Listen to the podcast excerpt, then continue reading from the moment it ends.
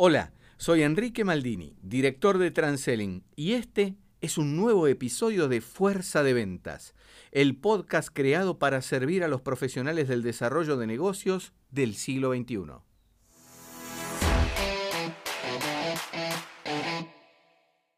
¿En qué están emparentadas la venta profesional y la economía? Porque si hay una relación directa entre dos disciplinas es esa y que pasa muy desapercibida para muchas personas, no solo colegas que están en el desarrollo de negocio, sino en responsables de equipo, gerentes de venta que ignoran esta, esta vinculación, esta relación que hay entre esas dos disciplinas. Eh, y hay un rol, un papel que pueden jugar eh, los vendedores, que podemos jugar nosotros, los vendedores, las personas que estamos en el desarrollo de negocio, y hace poco hicimos un webinar público gratuito de dos sesiones, al que vino mucha gente por suerte, eh, cuyo título era El rol de la fuerza de ventas en las estrategias de creación de riqueza. ¿Por qué pusimos ese título y por qué abordamos la relación entre estas dos disciplinas? Primero porque tienen una base común no del todo bien entendida, la mayoría de las veces, que es que ambas son una ciencia social. Ninguna de las dos es una ciencia exacta. Eh, en otras disciplinas vinculadas a ciencias exactas, como puede ser la matemática o la física, eh, si bien no son sencillas de estudiar, sino que son sencillas de predecir en sus resultados. Cualquiera de ellas, en su carácter de ciencia exacta, eh, permite que el resultado pueda ser predecible. Eh, cualquier cuenta matemática, 2 más 2, el resultado es previsible, es 4. O en términos no sé, de la astronomía, por ejemplo, eh, es posible, combinando variables, saber qué es lo que va a estar pasando con el planeta Saturno, dónde va a estar ubicado el 15 de julio de 2025. Entonces, las ciencias eh, sociales como son la economía y las ventas eh, comparten ese carácter de no previsible, dado que detrás existe algo que tampoco ha caído en la consideración correcta de la mayoría de la gente, que es la acción humana. No son ciencias exactas, no son predecibles, no son previsibles, porque los encargados de tomar decisiones en cualquiera de esas dos disciplinas, luego vamos a ver otros eh, lazos que tienen en común, es la acción humana, es la forma en la que individuos actúan libremente en el mercado, en el caso de la economía, tomando decisiones eh, de compra, de aceptar o no determinados precios, determinados productos y servicios.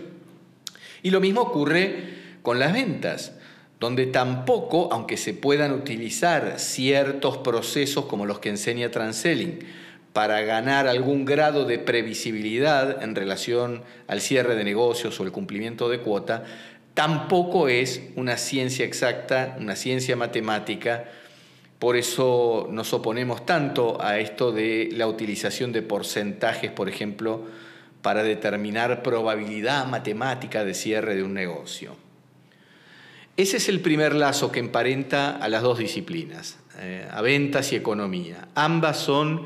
ciencias sociales, ninguna de las dos eh, es una ciencia exacta y por detrás subyace lo que alguien eh, alguna vez denominó la acción humana Ludwig von Mises, que fue un economista muy reconocido de la escuela austríaca, denominó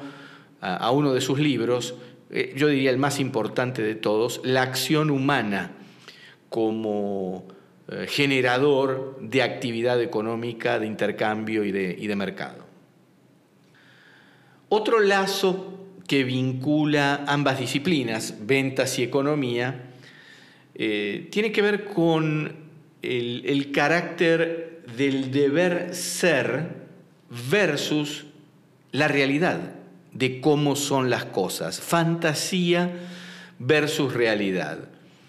En el caso de la economía, desde hace 2500 años, cuando los griegos empezaron a ponerle foco a esta ciencia social de la economía,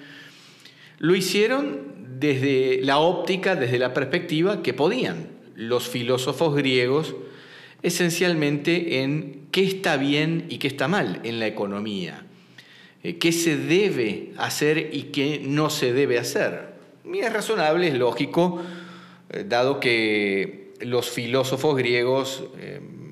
matizaron todas sus escuelas alrededor del deber ser. Ahora, el asunto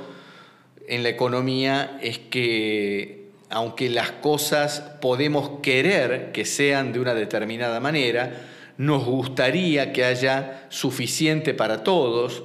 nos gustaría que todo el mundo tenga altísima calidad de vida, la verdad, lo cierto, la realidad, en contraposición con la fantasía, es que siempre desde que nacemos partimos desde una eh, posición de escasez. Y de lo que se trata la economía es cómo crear riqueza a través del esfuerzo, la creatividad y el trabajo para salir de ese estado original de escasez. Con las ventas sucede algo parecido. Hay eh, una escuela de ventas eh, basada en eh, cómo deben ser las cosas y hoy día, en pleno siglo XXI, seguimos observando cómo se replican sin demasiado éxito lo que en inglés denominan best practices o mejores prácticas de venta, apelando a la imitación o la copia de esas supuestas best practices entre personas que le cuentan a otras personas lo que les ha funcionado para cerrar negocios. Así que ese es un segundo lazo, un segundo vínculo entre eh, esas dos disciplinas Ambas, la economía y las ventas profesionales, han estado alcanzadas por esas dos ópticas bien diferentes. La óptica de la fantasía, de lo que estaría bueno que suceda, lo que sería ideal, el deber ser, y lo que sucede en realidad, que muchas veces no se da la mano con todo aquello tan bueno derivado del deber ser. Una tercera vinculación entre ambas disciplinas, estoy tratando de ir desde las menos recorridas hasta las más importantes, eh, que, son casi de dominio público. Pero la tercera es, también es un denominador común entre ambas disciplinas, economía y ventas, que es el control y la manipulación. En el mundo de las ventas, eh, desde hace mucho tiempo, esto ustedes lo pueden leer en uno de los papers que tenemos publicados en el sitio web de Transelling, que se llama La historia de la profesión de ventas a lo largo de los siglos o a lo largo del tiempo. Ahí analizamos las cinco grandes revoluciones que se dieron desde 1870. Eh, allí ocurrió una primera revolución en nuestra profesión de ventas que fue eh, cuando la industria del seguro en los Estados Unidos eh, inauguró el criterio de hunters y farmers, bueno, hasta nuestros días, lo que en Hispanoamérica Transelling está impulsando bajo el título de venta provocativa integral,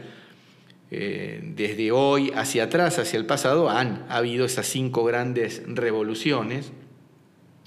Y en una de ellas ustedes van a poder apreciar cómo hubieron escuelas de ventas orientadas a la manipulación y el control de los clientes. Claro, por supuesto, ahora en el siglo XXI ya no es posible manipular clientes, además no es ético hacerlo, pero en su momento sí. Se intentaron, y hay bastantes libros escritos y metodologías de venta orientadas a manipular clientes, a controlar a los clientes. Eh, utiliza hoy la palabra control, pero para referirse a otra cosa. Lo que sí podemos controlar, dado que no podemos controlar a las personas, por distintas razones, las personas no se dejan controlar, pero lo que sí podemos controlar es el grado de alineamiento entre nuestro proceso de venta y el proceso mental de compra de los clientes. Control, manipulación también ha sido una muy potente escuela de economía. esas políticas económicas basadas en la centralización de la economía y en un control total del Estado, de los factores de producción, de lo que se puede comprar, lo que se puede producir, lo que se debe producir, lo que se debe consumir, a través de lo que se llamó eh, la economía planificada, economía central planificada, en oposición o contraposición a la economía de libre mercado. Así que ahí tenemos otro vínculo más que sin querer y sin que nadie le haya prestado atención hasta el día de hoy, también está vinculando, enlazando eh, ambas ciencias, el control y la manipulación. Otra que es que ambas son ciencias descriptivas, es decir, la economía bien entendida describe cómo es el proceso de interacción de los individuos operando libremente en el mercado, decidiendo cuáles son los precios a los que está dispuesto a comprar, cuándo un precio es caro, eh, qué productos la gente puede elegir y qué productos fracasan y mueren. Eso es la, la, economía bien entendida, es una ciencia que describe los procesos de toma de decisión de los distintos factores que intervienen en la economía y lo mismo sucede con las escuelas de venta. No es prescriptiva, por ejemplo, la venta provocativa integral. Allí lo que hacemos en nuestros programas de transelling sobre venta provocativa integral es primero describir cómo son los procesos de toma racional, racionales en los seres humanos, cómo son esos procesos de toma de decisión racionales basados en la percepción de valor, cómo son los procesos de emocionalidad o inteligencia emocional que contribuyen o conspiran para cerrar una venta en función de cómo un vendedor logra empatizar mejor con su cliente o prospecto. Es decir, que esta escuela de venta provocativa integral también eh, entrega una serie de análisis que permiten a un ejecutivo y a un gerente, porque también hay un track orientado a los líderes, a los gerentes de venta, describe cómo es el proceso de toma de decisiones en, en el ambiente en que nos toca movernos a nosotros, que es en el ambiente business to business, y ver de qué manera podemos influir sobre los aspectos racionales y emocionales creando valor nuevo para el negocio de los clientes y que esto haga que ellos decidan tomar la decisión. En cambio, los viejos modelos basados en best practices, en mejores prácticas que supuestamente había que copiar o imitar, dicen, si usted hace eh, tal tipo de preguntas, conseguirá eh, inequívocamente tal o cual resultado. Esa es una ciencia prescriptiva y sencillamente no funciona porque enfrente tenemos seres humanos, no máquinas, no robots. Por eso ambas, economía y ventas, son ciencias sociales y no ciencias exactas. Así que eh, hasta ahora hemos visto cinco denominadores comunes entre eh, la economía y la profesión de ventas. Y siempre insisto en la importancia en que un ejecutivo comercial domine ciertos rudimentos básicos de economía para poder ganar lenguaje de negocios, que es el lenguaje que utilizan eh, los verdaderos tomadores de decisión, sobre todo cuando se eh, intentan vender proyectos grandes, más allá del perfil operativo o técnico o tecnológico de un grupo de personas que toman la decisión. En definitiva, los proyectos grandes, importantes, de seis cifras o siete cifras, tienen como último eslabón de toma de decisión alguien que está mucho más cercano al negocio, a los números, a las prioridades empresariales que a las cuestiones operativas. La importancia que tiene para un ejecutivo comercial conocer rudimentos básicos de economía lo convierte en un interlocutor hábil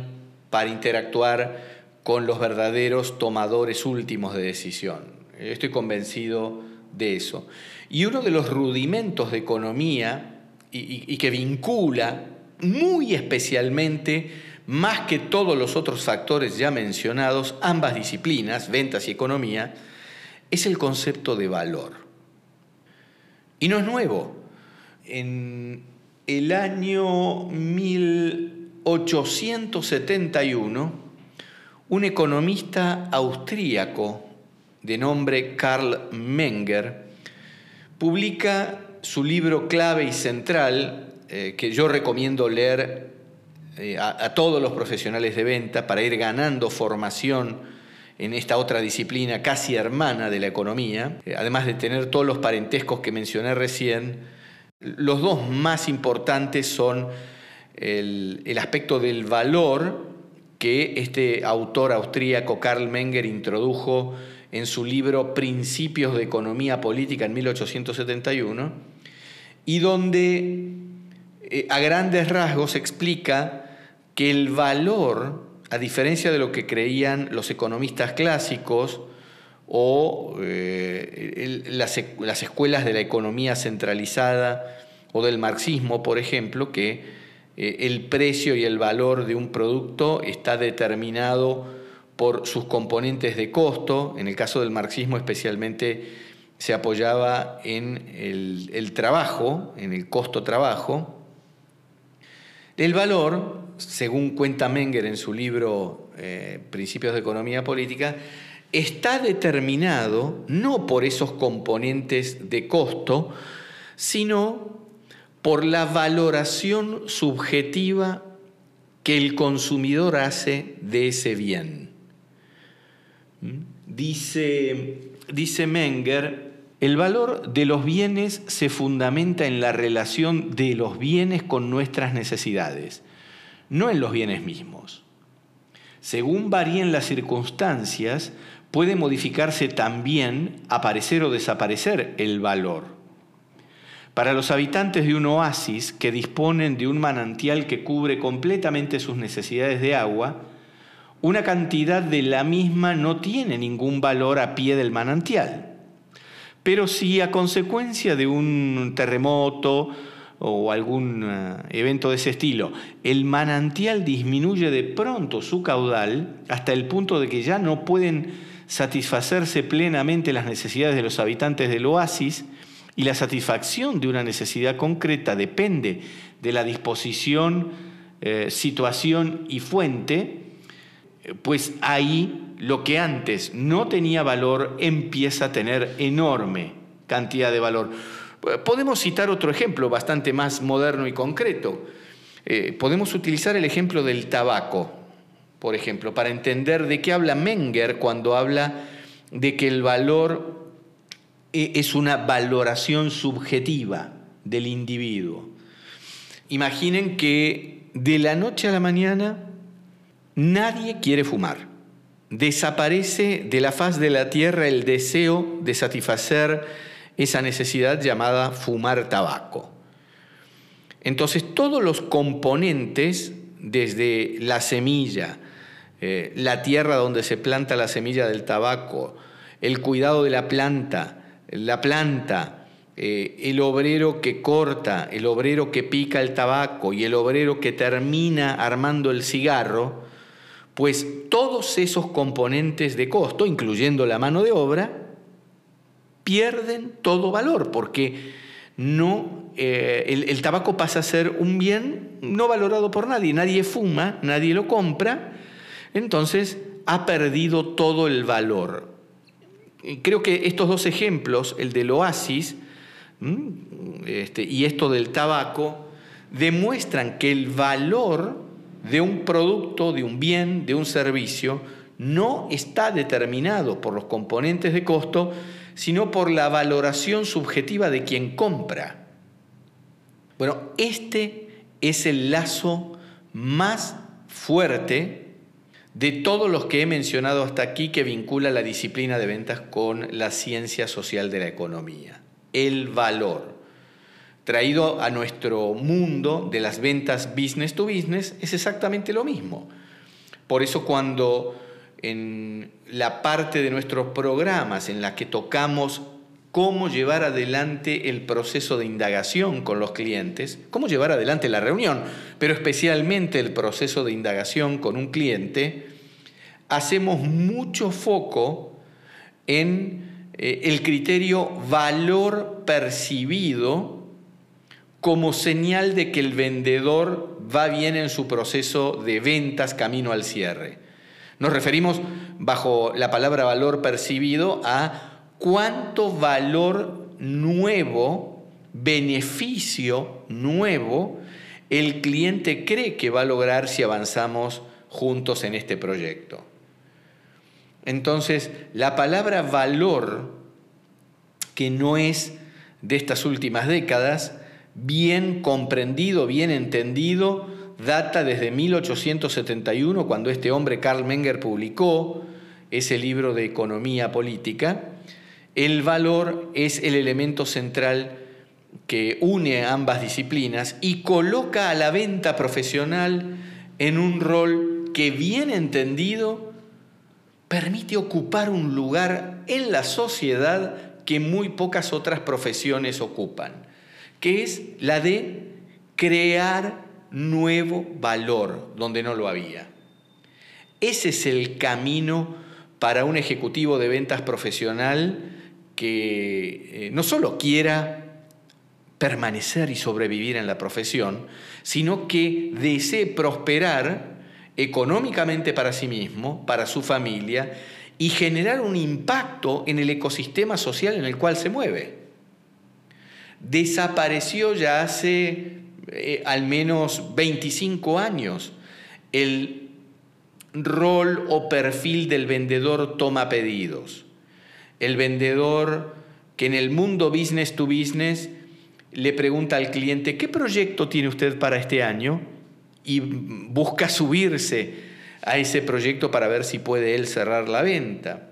Ya no ese es el papel para un vendedor profesional en el siglo XXI, sino que, como ha quedado dicho, los vendedores profesionales estamos en el mundo para crear nuevo valor. Eso es lo que se espera de nosotros, más allá de nuestra denominación o lo que dice nuestra tarjeta de negocios, vendedor, ejecutivo comercial, asesor, consultor, account manager, no importa lo que dice nuestra tarjeta o nuestro perfil en LinkedIn. Eh, lo importante es si estamos sabiendo dominar las habilidades que nos permiten crear nuevo valor donde no existía. Me preguntarán ustedes, bueno, deme ejemplos concretos de cómo, más allá de los productos que yo vendo o servicios que yo vendo, ¿qué, es esto de crear valor? Muchos de nuestros clientes operan eh, en el mundo de high-tech, de alta tecnología, más allá de si están en el mercado de telecomunicaciones, de tecnologías de la información, eh, petróleo, etc., venden, finalmente terminan entregando a sus clientes productos de, alta, em, de alto componente técnico. Bueno, más allá de ese refinamiento técnico que en mayor o menor medida pueden tener los productos, lo importante es qué nuevo resultado empresarial voy a lograr con esos productos y servicios que el vendedor me está proponiendo. Bueno, esos eh, resultados se pueden dar en términos, para citar ejemplos, de eh, reducción de costos, eliminación de costos, mejora en las eficiencias operativas, evitar reprocesos, mejorar la calidad de los productos finales que salen de fábrica, eh, tener la habilidad de salir al mercado con un go-to-market más inteligente, ganar clientes, ganar market share, todos esos aspectos que son relacionados con prioridades empresariales son puro valor, son puro beneficio de negocio. Bueno, ese es el rol que se espera de las fuerzas de venta en el siglo XXI y cualquier colega que no se prepare en ese camino va a quedar fuera de acción o quedará como eh, está pasando con algunos colegas que no están pudiendo acceder a entrenamientos y programas del estilo de, de Transelling, que funcionan bien en el mundo eh, del toma pedido, atendiendo clientes que ya decidieron comprar algo, dependen mucho de la buena labor que hagan las áreas de marketing para generar demanda y generar posicionamiento, pero no saben, claramente no saben crear valor. Estos colegas atienden demanda, capturan demanda, como le llamamos aquí en Transelling, pero no saben crear demanda. Si eh, tú estás escuchando este podcast, podrías someterte a una prueba ácida muy, muy rápida para saber qué tan cerca o lejos estás de este mundo de crear valor. Sencillamente mirando tu pipeline de ventas, tu lista de oportunidades en tu embudo de ventas, ¿qué proporción de ellas son de captura de demanda, es decir, clientes que te han convocado para que les entregues una propuesta, versus creación de demanda? Negocios que tú has creado movilizando el sistema de toma de creencias del cliente para sacarlo de su status quo. Captura de demanda es lo único que podrán hacer en el futuro los vendedores que tienen un comportamiento transaccional versus creación de demanda, que es lo que se espera de una fuerza de ventas profesional que opera en el ámbito business to business, como nosotros, y que permite crear demanda, crear negocios, movilizar clientes que no tienen pensado comprar. Bueno, todo esto se sustenta en este criterio compartido entre ventas y economía que es la concepción de lo que significa realmente valor. Y por lo tanto, llegamos, arribamos al último elemento común que hay entre ambas disciplinas, ventas y economía, economía y ventas,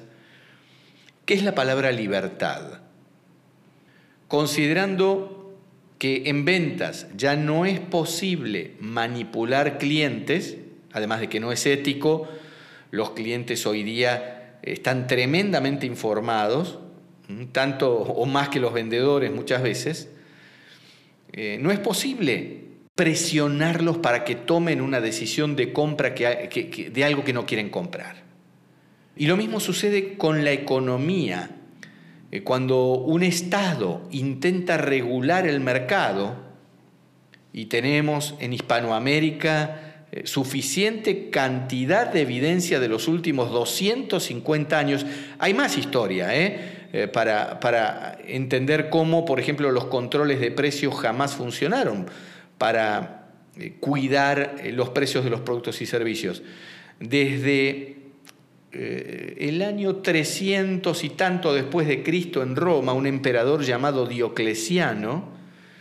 em, sacó una especie de eh, dictamen de precios máximos en los que para una cartera, no sé de, de qué cantidad, creo que eran como mil productos, una cosa así, establecía eh, que se podían vender estrictamente a un, precio máximo y de allí no se podía, eh, uno no podía subir. Desde esa experiencia de, que fracasó, obviamente, los precios de los productos y servicios siguieron subiendo, no hubo forma de contenerlos. Eh, siguió con la Revolución Francesa, es bastante conocida la anécdota de los panaderos, que da cuenta de que para que bajase el pan, el precio del pan, cortaban las cabezas de los panaderos. Y cuanto más cabezas de panaderos rodaban, como castigo, más subía el precio. Entonces no hay forma de que una economía centralizada, mm, eh, basada en el puro control, funcione. Desde aquella eh, experiencia de Diocleciano en el año 300 después de Cristo, hasta todas las experiencias de congelamiento de precios y control de precios que hemos visto en, no diría tanto en España, pero sí en Latinoamérica, por todos lados, han fracasado. Y lo que sí ha funcionado, especialmente eh, en los últimos 200 años, es dejar que las personas operando eh, intercambiando bienes y servicios entre sí, eso es lo que es el mercado, un entramado de intercambios voluntarios de valor, permita establecer correctamente los precios de los productos, la competencia, la competitividad y la reducción de precios como uno de, los, de las variables para ser más competitivo. Entonces, en ambas disciplinas está demostrado que la libertad es eh, el eje central para la prosperidad. En el caso de las ventas, cuando hablamos de libertad, nos estamos refiriendo a que no hay técnica de manipulación posible que permita presionar a un cliente para que tome una decisión. No hay. Hace 30 años, 40 años, con aquellas escuelas que enseñaban a los vendedores a manipular a los clientes, bueno, eh, tal vez era posible en aquellos años a través de alguna técnica de manipulación, eh, presionar a un cliente para que termine comprando algo que no tenía pensado comprar. Hoy es impensado, hoy es impracticable hacer eso. Así que la palabra libertad también la traemos no solo al ámbito de la economía, mercados libres que terminan mejorando la calidad de vida de, de todos. Si ustedes miran los progresos de los últimos 200 años que ha tenido la humanidad eh, en reducción de términos de pobreza, cuánta gente menos pobre. Hace 200 años el 90% de los habitantes del mundo eran pobres. Bueno, en 200 años esa cifra está por debajo del 10% de gente mal alimentada, pobre, pobre. Entonces, eh, la libertad, y con esto voy terminando, es eh, el, el vínculo definitivo y central que une a ambas disciplinas. La venta profesional, si bien incluye dentro de sus skills centrales la habilidad del vendedor de poder provocar el pensamiento del cliente para que entienda que hay nuevo valor para él si acepta la transacción con el vendedor, finalmente sucederá por sí o por no el cierre del negocio en función de cuánto valor percibido el cliente crea que va a lograr si acepta la transacción. Por lo tanto, lo mejor que podemos hacer los que estamos en esta profesión, en el mundo business to business, es influir sobre el proceso de toma de decisión de un cliente primero para que acepte revisar su status quo, su estado actual.